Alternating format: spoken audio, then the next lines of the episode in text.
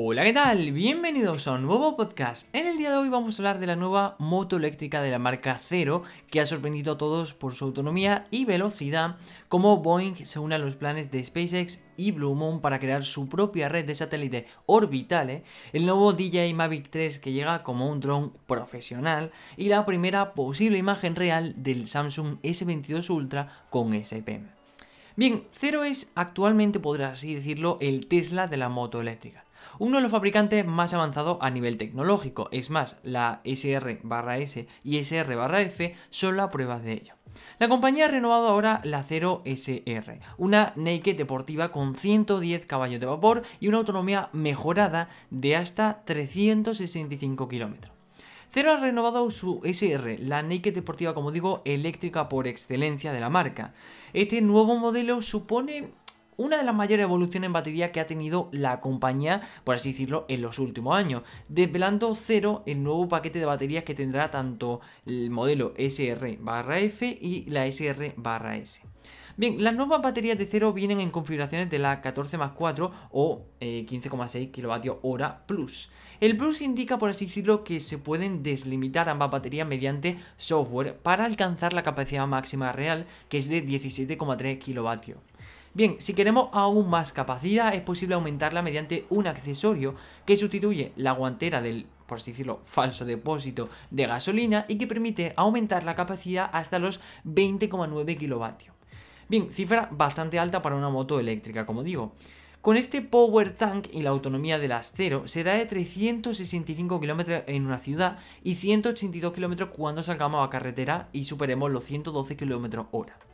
Esta 0SR está limitada a los 167 km hora, aunque vuelve a pasar, si la deslimitamos puede alcanzar los 200 km hora. Es decir, estamos hablando de una moto que vale, es decir, esto es un poco engañoso por así decirlo, pero realista. En ciudad tiene 365 km.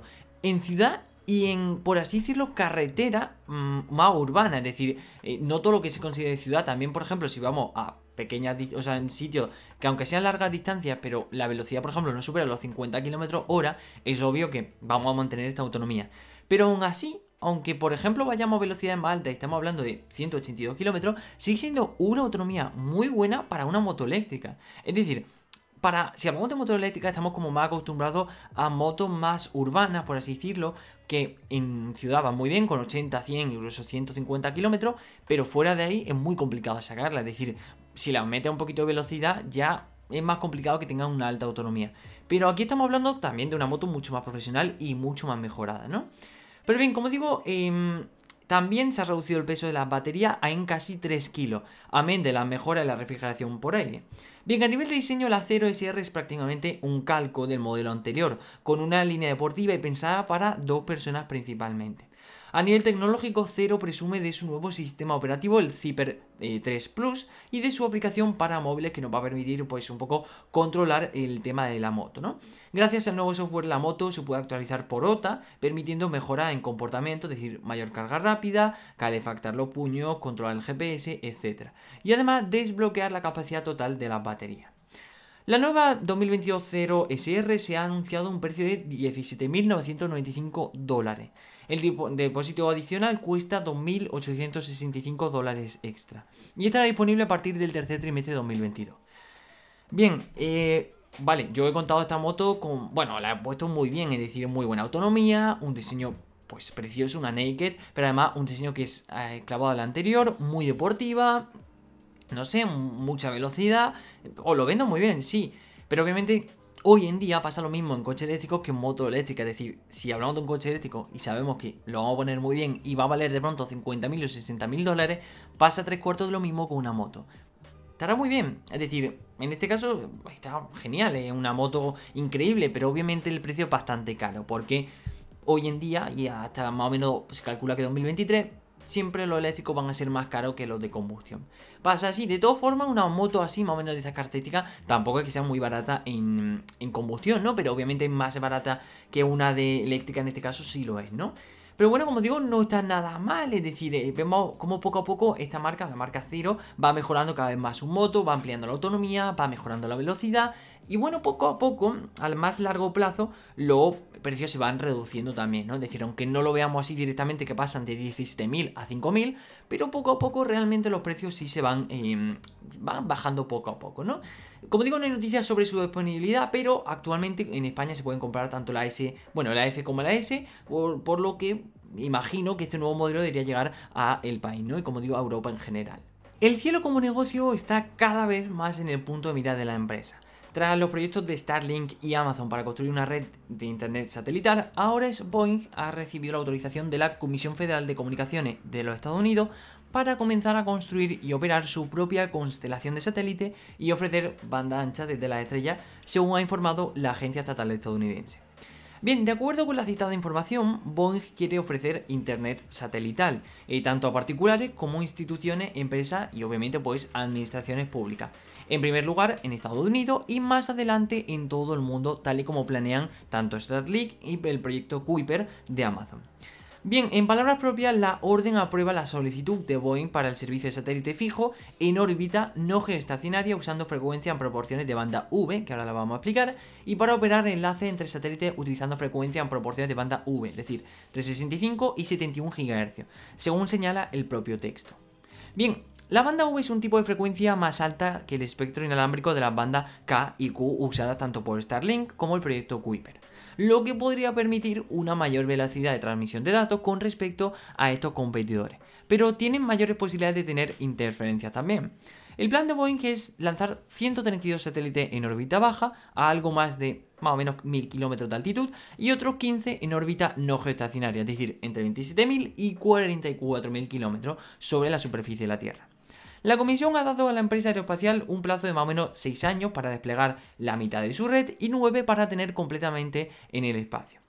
Bien, la propuesta de Boeing, por lo tanto, es mucho más modesta que la de sus rivales Starlink. Ya más o menos tiene unos cerca de 2.000 satélites más o menos eh, para ofrecer internet desde el cielo y en los próximos años plantea ampliar la cifra hasta incluso los 12.000. Por otro lado, el proyecto Kuiper, por su parte, anunció hace unos días que eh, van a lanzar su primer satélite a finales de 2022 y espera poner en órbita en los próximos años hasta 3.000 satélites. Eh, Boeing, además de ser uno de los principales fabricantes de aviones del mundo, es también un destacado constructor de satélites para usos comerciales, militares y científicos. Y la empresa ya ofrece servicios de telecomunicaciones como llamadas telefónicas o retransmisiones televisivas, a través de estos tipos de aparatos. Este proyecto es solo un paso más en su negocio, básicamente. Por lo tanto, aunque llegue básicamente un poco más tarde y con un menor número de satélites que tanto Starlink como el proyecto Kuiper, Boeing tiene una experiencia de casi 6 décadas en telecomunicaciones en órbita, lo que la convierte en un serio rival para dos por así decirlo, neófitas que cuentan con mucha más billetera que currículum en el espacio. Bien, y ahora poneros cómodos porque vamos a hablar del nuevo DJI Mavic 3. DJI está que no para. Después de lanzar el DJI FPV, el DJI Mini 2, el Air 2S y el DJI Action 2, la compañía acaba de anunciar el lanzamiento de su nuevo, por así decirlo, al igual que los móviles, buque de insignia, el DJI Mavic 3.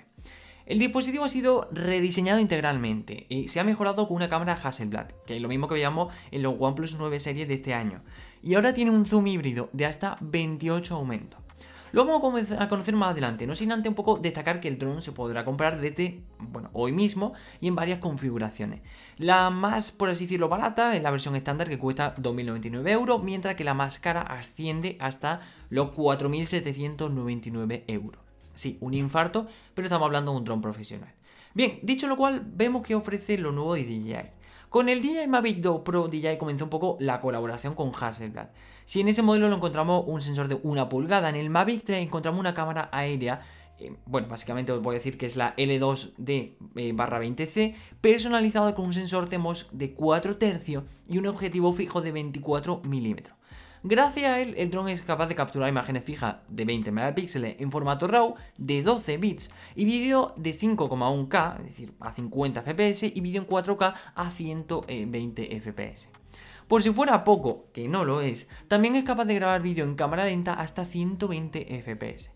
Este sensor, además de un aumento de rango dinámico, y elimina el ruido de forma más efectiva en condiciones de poca luz.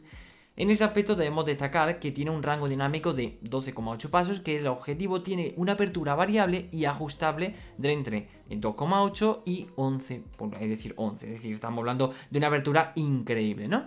Hablando del objetivo fijo, es equivalente a un, más o menos, por así decirlo, a un 24 milímetros y tiene 84 grados de campo de visión. Mención especial merece su peso, tan solo 12,5 gramos. La segunda cámara es un telefoto de 162 mm con zoom híbrido de 28 aumentos y apertura focal 4.4.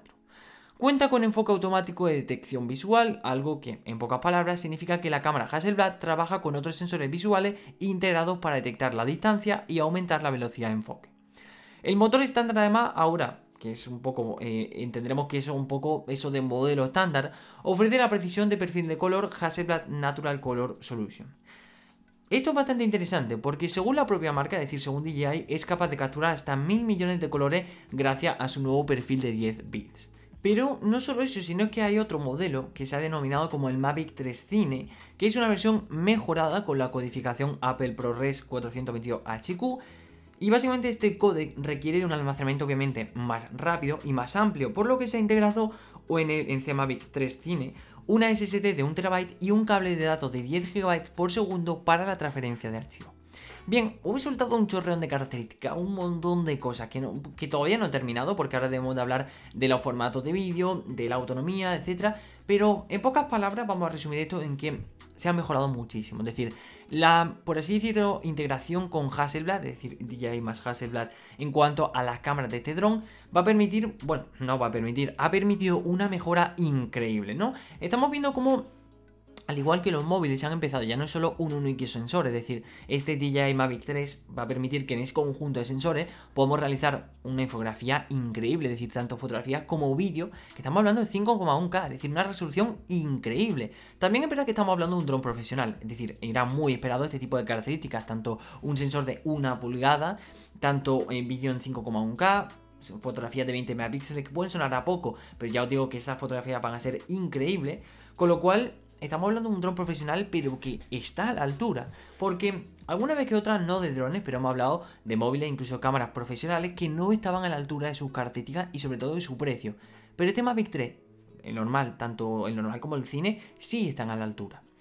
Bien, en cuanto a modo inteligente de captura de vídeo y foto, tenemos Master Shot, es decir, una edición rápida, una panorámica, que realmente aquí una panorámica que une imágenes tomadas por el dron directamente es decir, las va uniendo y hasta en 100 megapíxeles, ¿no? Y también Quick Transfer, es decir, para guardar y procesar material en dispositivos móviles con el añadido de que ahora es compatible con Wi-Fi 6, es decir, mucho más rápido.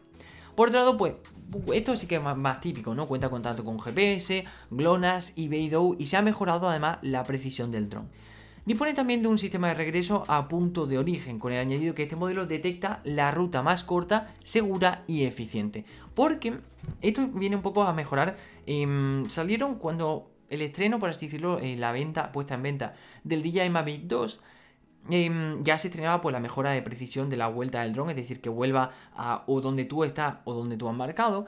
Pero esto supuso un par de problemillas, porque Recuerdo que los vídeos review, en, los test por así decirlo, el problema que había era que si te iba a un entorno que estuviese un poco cerrado, es decir, a lo mejor con árboles, aunque fueran altos, pero que fueran árboles, etcétera, el dron a veces, es decir, encontraba un muro o un, no sé, un árbol o lo que sea, encontraba algo y se quedaba ahí y no podía volver. Con lo cual, lo que han intentado un poco en este DJI Mavic 3 es mejorar eso, es decir, que el dron mediante inteligencia artificial puede un poco pensar cuál es la ruta. No solo más corta, porque a veces la más corta pues tiene un muro o tiene un árbol o dos en el que tienes que pasar entre medio, sino la más corta, segura y además eficiente, ¿no? Como digo, un poco para mejorar esos problemas que ya veíamos en la versión anterior. Es más, como digo, el dron calcula en esta nueva versión hasta la velocidad del viento para tenerlo en cuenta a la hora de volver. Y eso también es importante por, como he dicho, vídeos de prueba que salieron de que a veces pues obviamente, si va a zonas que estén más abiertas, en las que había rachas de viento increíble y el dron pues no podía eh, volver, ¿no? Hablando un poco de volver, hablemos de la señal. Y es que el sistema de transmisión DJI O3 Plus tiene un alcance máximo de 15 kilómetros y mejora la estabilidad y rendimiento de la señal. De hecho, es el primer dron de DJI que ofrece una señal en directo en Full HD Plus a 60 fotogramas por segundo. Finalmente, y lo referente a la autonomía, el dron es capaz de aguantar hasta atento a la cifra, 46 minutos en condiciones ideales. Da igual, 46 minutos, aunque no sean condiciones ideales o 40, pongamos los 40 minutos para irnos a la baja. 40 minutos. Un dron que tiene un alcance de 15 km por hora, un dron de, de esta característica tan profesional, 40 minutos volando en el aire. Yo la verdad me parece increíble a día de hoy que hayamos conseguido esto, porque me acuerdo, me acuerdo primero dron de, no solo de DJI, ¿no? sino de marca en general, que yo decía, bueno, 10 minutos volando, si eso son, no son nada. 10 minutos ahora mismo en un dron parece poco, pero 46 minutos es una brutalidad. Bien, eso según DJI se debe a unos motores y hélice y una batería de mayor capacidad y además, eso es bastante importante en este tipo de drones, un menor peso estructural. Bien, la forma de los brazos se ha rediseñado para hacerlo más aerodinámico y según DJI ofrecen un 35% menos de resistencia que las generaciones anteriores. Este DJI Mavic 3, como digo, se puede comprar desde ya a través de su web oficial y pues obviamente los distribuidores autorizados y está disponible en diferentes packs y versiones, pero básicamente como hemos dicho al principio, parte de un precio de 2.099 euros. Bien, es obvio que es un precio alto, ¿vale? Es decir, eh, que nadie me diga, no voy a ser yo precisamente el que venga y diga, bueno, es un precio bastante bueno. A ver, aquí tenemos que hablar un poco seriamente, es decir, es un precio bueno, pero para este tipo de dron, es decir, es un precio caro porque 2.099 euros a gastarse un dron es un precio alto. Pero estamos hablando de un dron que no es cualquier dron, es un dron profesional, es un dron que va no hacia un usuario medio, ¿no? Esto ya se utiliza en un usuario mucho más profesional, en cine incluso hemos visto cómo se han llegado a utilizar los DJI, con lo cual estamos hablando de drones muy profesionales, pero muy bien, muy bien porque lo han conseguido mejorar en todos los aspectos en los que el DJI o fallaba o no eran su punto fuerte. Y han conseguido crear, la verdad, que ahora ya tendremos que ver las pruebas un poco y tal, pero realmente este DJI, desde las características y desde un poco lo que nos ha contado la empresa, es casi el dron perfecto, ¿no? De hoy en día. ¿Tendrá sus fallos? Sí, siempre no hay un producto perfecto, pero sí muy bien mejorado. Bien, y ahora pasamos a la última noticia que ha revolucionado un poco eh, la pasada semana, ¿no?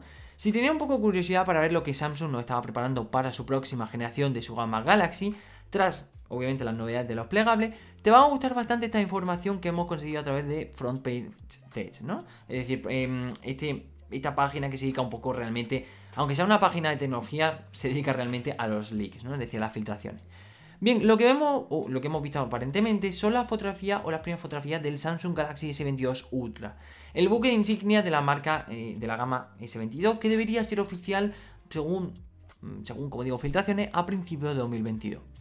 Bien, esta pantalla, o mejor dicho la pantalla del Galaxy S22 Ultra, sigue siendo curvada por los bordes laterales y la cámara representante, una bueno, representa básicamente una mejora modesta respecto a lo que tenemos en el S21 Ultra. Según la propia fuente, tendríamos una lente principal de 108 megapíxeles, dos teleobjetivos de 3 y 10 aumentos con 10 megapíxeles y un gran angular de 12. Del resto de especificaciones no sabemos mucho más, aunque deberíamos esperar a su nuevo chip más potente, el Exynos 2100 de los S21 Ultra. Bien, todavía tanto autonomía, almacenamiento y memoria RAM siguen siendo una incógnita. La trasera aparenta ser en negro mate, aunque hay que considerar que esto puede ser un prototipo y no el diseño final. Se podrían a la venta varios colores como han pasado en otros años anteriores y este oscuro o no podría ser uno de ellos. Otro cambio es el que tal vez es el más importante y es que este S22 Ultra tendría soporte completo para el S Pen igual que los Note, con un hueco integrado en el propio dispositivo para poder guardarlo cómodamente. Eso sí, la consecuencia es que el móvil es visiblemente más grueso, pero por suerte nos por así decirlo, libramos de ese pequeño estuche que siempre íbamos cargando eh, para llevar el S Pen y que podemos, o bueno, mejor dicho, pasa el S21. Bien, la fuente incluso se aventura a apostar por el lanzamiento de este terminal durante la segunda semana de 2022. Bien, como vemos, básicamente es bastante em, gracioso, vamos a decirlo así, ¿no? Porque em, a raíz de esto se ha liado un poco, ¿no? Eh, no sé si lo habéis estado atento un poco en Twitter, pero em, básicamente todo esto ha, llevado a que primero salieron las fotografías, ¿no? Es decir, eh, eh, todos vimos cómo se filtraban y bueno, pues empezamos a, distribuirlas como, como básicamente un poco nuestro trabajo, ¿no?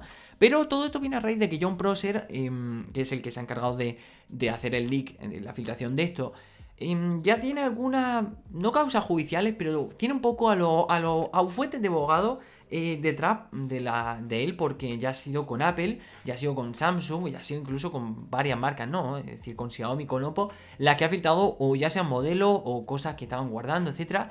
Y él fue el principal que se encargó de esta filtración y por ello, pues, se ve que parece ser los bufetes de abogado de Samsung está un poco detrás de John Prosser por posible eh, distribución de, de información privada, ¿no? Es decir, Obviamente, todos los leaks o filtraciones, perdón que siempre digo leaks porque siempre lo leo así, ¿no? Es decir, cuando leo lo comunicado en inglés, pues son leaks, pero realmente son filtraciones.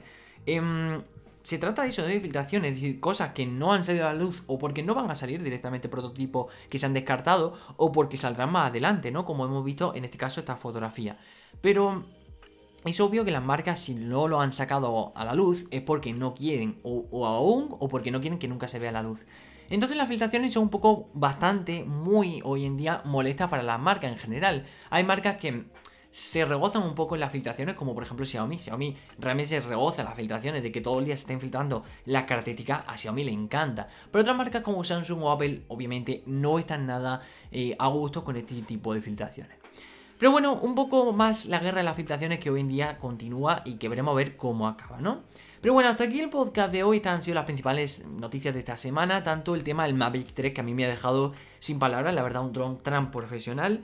El tema del S22 Ultra, que mm, bueno, ha sido, ha sido una revolución esta semana. La verdad que yo he visto, han sido muchos los que me han preguntado, bueno, ¿y es real la foto? Bueno, ¿y qué va a pasar? Realmente no tengo ni idea porque sí, aparentemente parece muy real, pero como digo, podría ser incluso un prototipo del S21 Ultra que se dejara de lado, ¿no? También el tema de los satélites de Boeing, que la verdad va a estar muy interesante, porque vamos a ver el cielo lleno de satélites a este paso. Y bueno, el tema de la Cero, que, que la verdad es una marca increíble. Cara, sí, pero es increíble.